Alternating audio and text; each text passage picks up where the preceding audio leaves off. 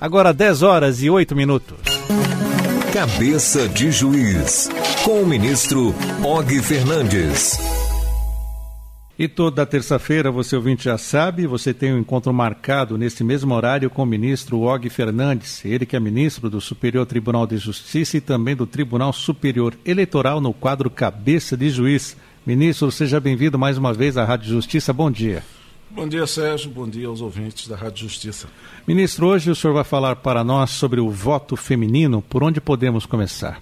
O tema voto feminino vem no contexto dos episódios eleitorais, no contexto do sufrágio no Brasil. O Brasil tem uma história de muita perseverança feminina para conquistar o direito ao voto. E essa conquista no Brasil também foi uma conquista do ponto de vista da América que se realizou de forma quase que pioneira. Foi o segundo país da América que efetivou o voto feminino. A história, pode colocar a história do voto feminino como o grande passo dado é, a partir da legislação de 1932, que recentemente acabamos de comemorar a criação da justiça eleitoral e a possibilidade do voto feminino que veio ambos surgiram em 1932, logo no contexto da decorrência da chamada Revolução de 1930. Então, a partir de 1932 foi permitido o voto feminino. Interessante notar que veio por lei, não veio, não veio o voto feminino na Constituição até porque vivíamos, vivíamos um momento de mudança decorrente do espírito revolucionário de 1930 e o primeiro Código Eleitoral do Brasil, que é este de 1932, foi quem trouxe a possibilidade da criação da justiça eleitoral, voto obrigatório, inclusive para as mulheres. Na, no Império, segundo o reinado, as coisas aconteciam de modo diferente. Somente uma elite masculina que comprovasse uma determinada quantia, que possuía uma determinada renda, em torno de 400 mil reais, é que poderia ser eleita. E uma elite era que poderia eleger, esse com a renda também definida na legislação da época, que poderia votar. Então, o voto era algo como o clube do Bolinha. Homens brancos ou proprietários, basicamente proprietários rurais, porque a, o eixo do poder político no, no país estava no campo. Nós não tínhamos aí uma, uma migração do campo para a cidade expressiva. E essas uh, esses políticos, esses donos, de, notadamente dono de terra, dono de engenho, dono de usina, aquilo que se chamou numa obra do ministro Vitor Nuno Leal, o coronelismo, um livro famoso, Coronelismo e Chá de Voto, é que podia votar. A mulher, havia discursos, inclusive, quando se, to se, se tocava no tema do voto feminino, que isso iria destruir a família, porque uh, esse tipo de permissão terminaria por retirar a mulher dos seus afazeres naturais, que seriam os afazeres domésticos, e colocar quem não deveria participar é, em todo processo político, que não é só a votação, que não é só o dia de eleição, nem é só ser eleito. Então, houve discurso no parlamento brasileiro no sentido de indignação com essa possibilidade. Mas foi aí, foi nesse momento que começa a busca de espaços da mulher na sociedade brasileira. É preciso dizer que a, a, a presença da mulher num papel de importância além dos afazeres domésticos da mulher brasileira é uma quase que uma luta insana que se, vem, se tem vencido passo a passo, década após década, vai se subindo mais um degrau e no degrau da cidadania nós só temos a participação da mulher efetivamente como uma possibilidade de eleger-se a partir de 32. Ocorreu que exatamente pela, pela capacidade das mulheres serem bastante ativas, perseverarem na busca de seus direitos, que é, uma mulher votou em 1880 aproveitando uma brecha da lei. Foi uma dentista chamada Isabel de Matos Dilon, que aproveitou umas introduções promovidas por uma lei chamada Lei Saraiva na legislação brasileira, que dizia que todo brasileiro possuidor de um título científico poderia votar. Ela era dentista. A lei feita para o homem, porque se é natural perceber-se que aquela altura do século XIX, eh, quem atingia as, as universidades basicamente eram os homens, mas ela era dentista, logo possuidora de um título universitário, conseguiu abrir essa cortina de quase uma cortina é, de incivilização que havia no, no país e foi a primeira a votar. O, o discurso da, da República incipiente, a República começou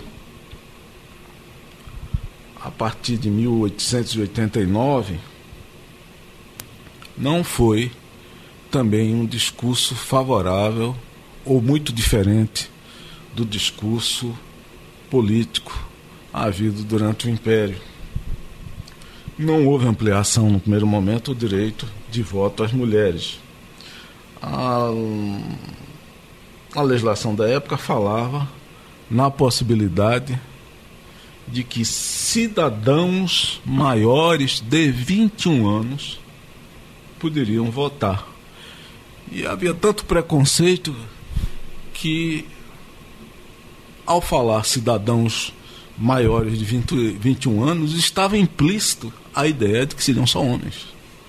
As mulheres não tinham a, a capacidade sequer, a possibilidade sequer de terem cidadania ao rigor da lei. Era uma mudança de modelo político do Império para a República, usando os padrões da, de antigamente, de outrora. Né? Mudou-se para ficar no mesmo lugar em relação ao papel da mulher na sociedade brasileira, notadamente na, na questão política. A Constituição de 91 nada dizia a respeito da criação de partido político que incorporasse mulheres ou exclusivamente feminino. E por isso é que só em 1910 surgiu um partido republicano feminino. Era um contraponto, mais uma vez, uma ousadia feminina, no início do século passado, para criar uma agremiação política em que as mulheres pudessem participar. Eu lembro que nessa, nessa altura da República, os primeiros momentos da República, não tínhamos partidos nacionais. Os grandes partidos no alvorecer da República eram partidos, em regra, vinculados a estados. Então tivemos partidos é, republicanos mineiros, partidos com outra denominação em outro estado da federação e esses partidos efetivamente só exerciam uma influência no âmbito da província ou do estado. É? Então eram partidos é, pequenos, partidos de pouca representação estadual, é, além do estadual.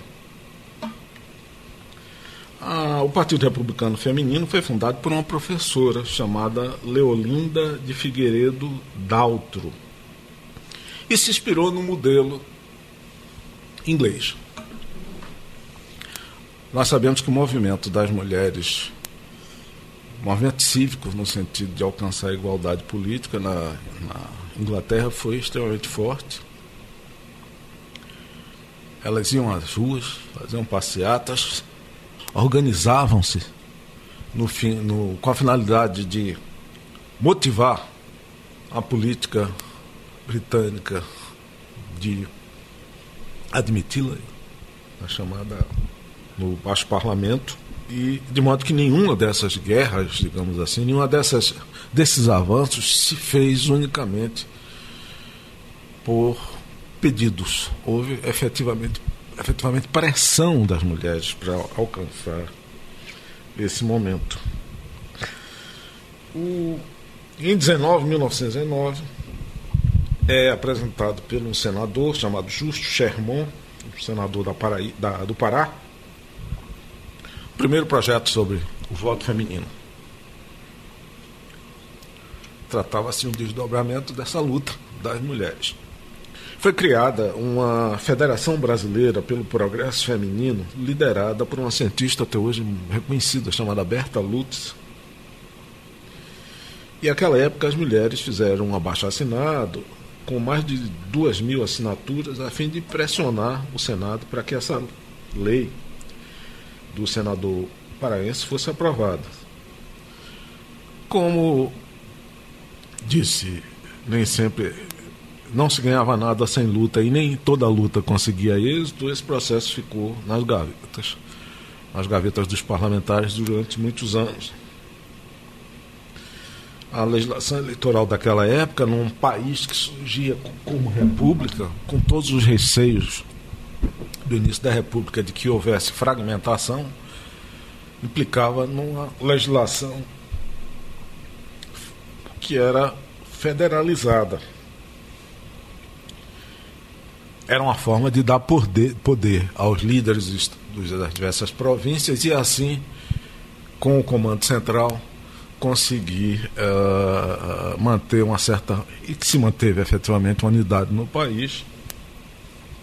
E a matéria eleitoral era tratada pelos estados. Então tínhamos legislação eleitoral, codificação eleitoral descentralizada, com as peculiaridades do estado. Estamos agora em 1927 e o Rio Grande do Norte permitiu, afinal, que as mulheres votassem.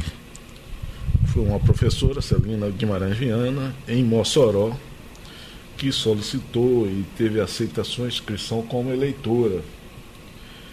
Isso motivou um grupo de 15 mulheres para que viessem a se inscreverem também e votaram nessa eleição.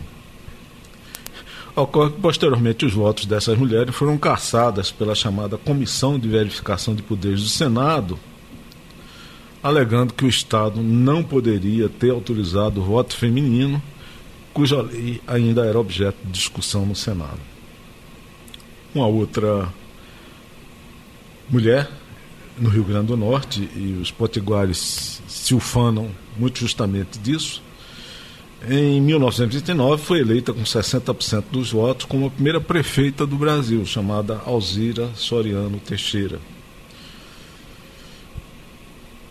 E o argumento era: se havia alguma lei que as impedia, de, que as impedia as mulheres de votar, não havia nenhuma lei que as impedisse de candidatura, de candidatar-se. Essa senhora, Alzira, veio a ter um mandato caçado com a Revolução de 30, isso é, um ano depois. Mas voltaria à política com a redemocratização de 1945 e teve dois mandatos como vereadora. Somente em 1932, isso é, não temos ainda sequer um século, é que a legislação eleitoral brasileira foi atualizada e com justiça criada uma, uma justiça eleitoral própria, eleições padronizadas, voto obrigatório, secreto e universal, incluindo as mulheres. Ainda muito espaço de crescimento para a presença feminina, inclusive agora com essa questão do, do, da, dos, dos, dos 30% de de candidatas às eleições que nós verificamos né, a obrigatoriedade agora desse percentual, chamadas candidaturas de gênero. Uh, a legislação brasileira se atualizou, isso foi crescendo, inicialmente era 5%, e hoje já chegamos a um nível de 30% de candidatura para os cargos do sistema eh, proporcional. E o país já teve, inclusive, uma mulher presidente da República. Então, hoje, os tempos são outros. E, ministro Og Fernandes, como o senhor acompanha estas questões que envolvem as candidaturas femininas agora no Brasil? Porque nós víamos todo o esforço do TSE com campanhas no rádio, na TV, para a participação feminina nessas candidaturas. E agora o assunto volta à tona mais uma vez com a utilização dessas candidaturas femininas, seja na época apenas para cumprir tabela, digamos assim, e depois agora com esta questão que envolve os recursos do fundo partidário. Pois é, Sérgio, isso é preocupante, porque veja partir desse, desse relato que fiz, que estamos diante de uma luta de séculos para que a mulher ocupe seu espaço na sociedade política, na manifestação política, que seja a voz efetivamente ativa. Esses 30% que foram conquistados, não se foi dado, foi uma conquista, não pode ser usado para mascarar falsas candidaturas ou as chamadas candidaturas laranjas. O que é candidatura laranja? Quando alguém, diante de um consentimento prévio, assume uma determinada identidade de maneira enganosa ou indevida. Isso pode ser uh, até mesmo sem um consentimento prévio.